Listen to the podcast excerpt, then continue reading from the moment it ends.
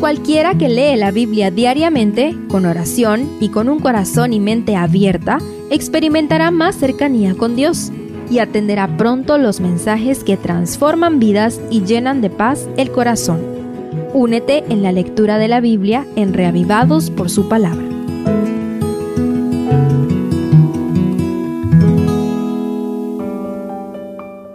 Segundo de Crónicas 11 el capítulo anterior terminó con el apedreamiento del recolector de impuestos enviado por el rey Roboam en el territorio de las tribus del norte que se habían unido a Jeroboam. El capítulo de hoy registra los hechos acontecidos a partir de que Roboam volviera a Jerusalén para hacerle frente a la guerra que provocó Jeroboam. Examinemos los hechos para reflexionar. Primero, Dios detiene la guerra el rey actúa prestamente para reunir 180.000 guerreros para someter a los seguidores de Jeroboam. Pero Dios también actúa con presteza para detener la guerra interna, enviando a Semaías, el profeta, con un mensaje desconcertante.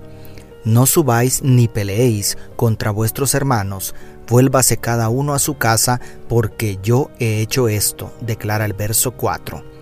Sin embargo, el ejército de Judá desistió de iniciar la batalla. Es admirable el respeto y la obediencia hacia Dios de Roboam y sus hombres. ¿Estamos dispuestos a detenernos y sacrificar los intereses temporales cuando Dios lo ordena? Segundo, Roboam fortalece a Judá. Los versículos 5 al 12 hablan de la estratégica edificación de fortalezas en 15 ciudades claves para la defensa de la nación. Parece que en Roboam se combinaron las destrezas militares de David y la inteligencia para desarrollar la infraestructura de Salomón. Dios no le permitió recuperar las diez tribus del norte, pero es loable la actitud de Roboam al enfocarse en fortalecer su reino. ¿Cuáles son las fortalezas que necesitas reedificar en tu vida?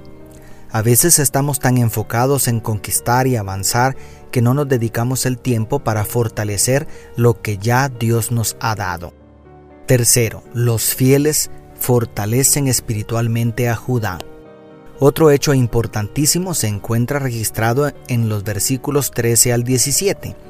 Aquí explícitamente el registro bíblico dice que prácticamente todos los levitas de las diez tribus del norte emigraron hacia Jerusalén junto con todos los que habían puesto en su corazón buscar a Jehová, Dios de Israel, como dice el verso 16. Esto fortaleció espiritualmente a la nación de Judá, a la vez que debilitó a la nación del norte, donde evidentemente Jeroboam se inventó una religión falsa para manipular a todos sus seguidores. La Biblia no niega la realidad acerca del uso de la religión para manipular a grandes multitudes, pero el hecho de que exista tanta religión falsa implica que debe haber una verdadera. No tendría ningún sentido hacer un billete de 200 falso si antes no existe el verdadero. Por otro lado, en este tiempo del fin que vivimos, ¿bajo qué bandera deseas estar tú? Permanezcamos de parte de Jehová aunque se desplomen los cielos.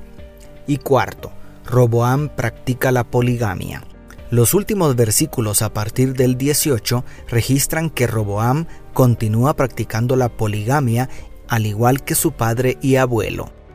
El tomar muchas mujeres nunca fue el plan original de Dios, pero en el caso de los reyes había una prohibición estricta en la ley de Jehová, como vemos en Deuteronomio 17, 16 y 17. No obstante, Roboam llegó a tener 18 mujeres y 60 concubinas, con quienes procreó 28 hijos varones y 60 hijas. Debido a esta situación se vio obligado a esparcir sus hijos en todo el reino para poder heredarle el trono a su elegido.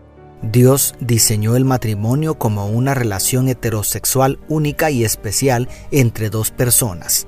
Por otro lado, Cometemos un grave error al traer a este mundo a muchos hijos si no podemos hacer de ellos candidatos para el reino de los cielos. Aunque parezcamos raros y anticuados, Dios es grandemente honrado por aquellos que mantenemos en alto los principios bíblicos sobre el matrimonio y la familia. Dios te bendiga, tu pastor y amigo Selvin Sosa.